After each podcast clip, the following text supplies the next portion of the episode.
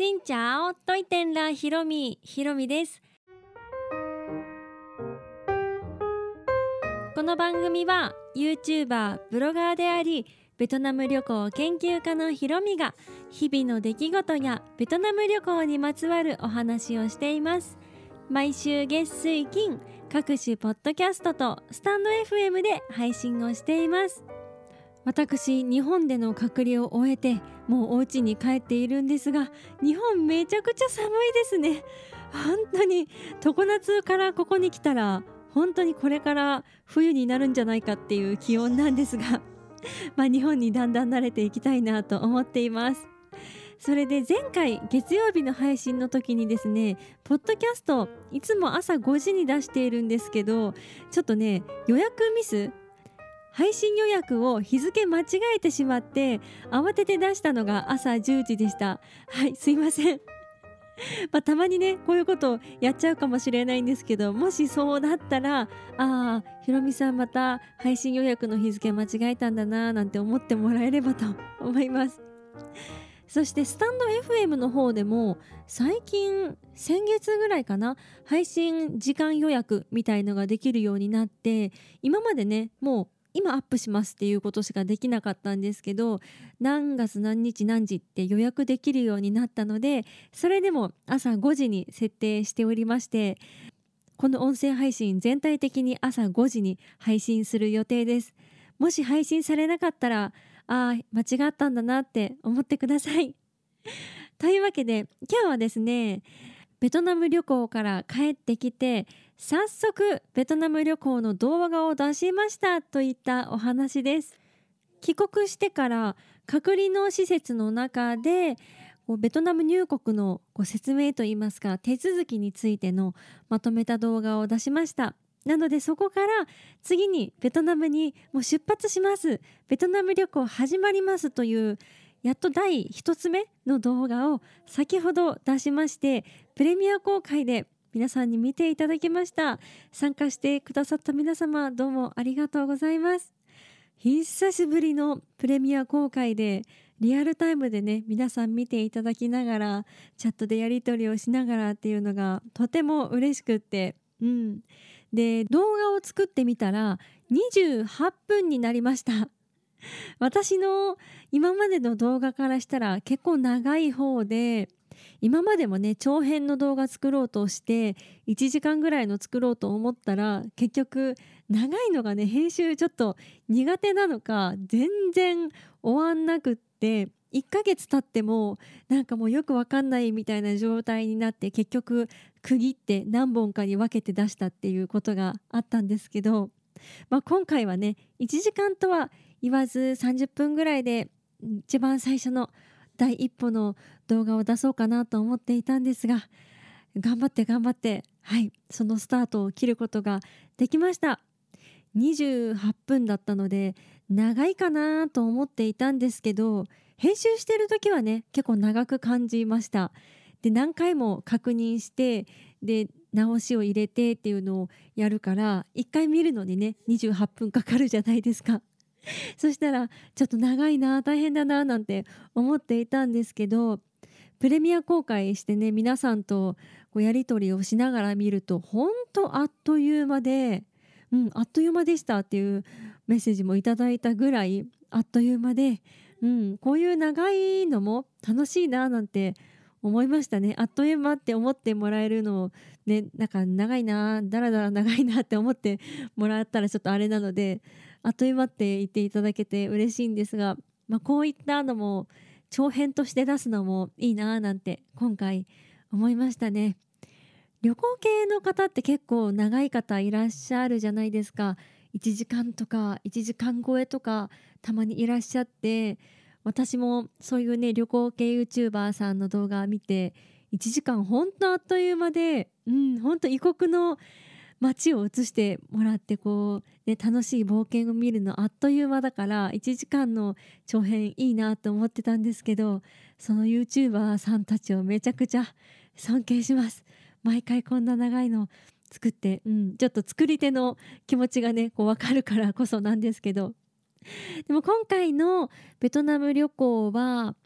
あんまりこう長いの作らないかななんて思っていたんですけど今回のプレミア公開でちょっと長いの作ってもいいななんて思ったりしているので作りながら、うん、決めていきたいなと思いますし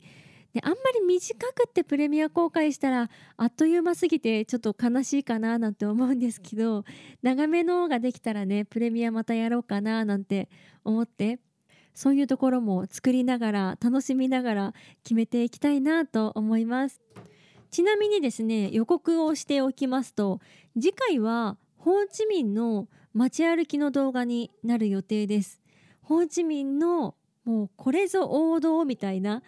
観光名所を歩いて回るのが来るかなと、うん、私もね行ったことある場所ばっかりなんですけど今の状況であったりとかあとベトナムね知らない方行ったことない方に向けてこういうとこあるんだよっていうのを紹介したいなっていうのもありますし、まあ、何よりホーチミンの観光名所って結構歩いて行けるところにあるってこともね知っていただければと思ってできればそれ長編作りたいなと思うんですが負け分けかもしれないしかなり暑い中歩き回ったので、うん、その暑い様子ももしかしたら伝わるかもしれない。ほんと一息一息一息一息先に夏になっちゃったという感じ暑苦しくないといいんですけどね、うん、そんな観光大名所の動画になっています。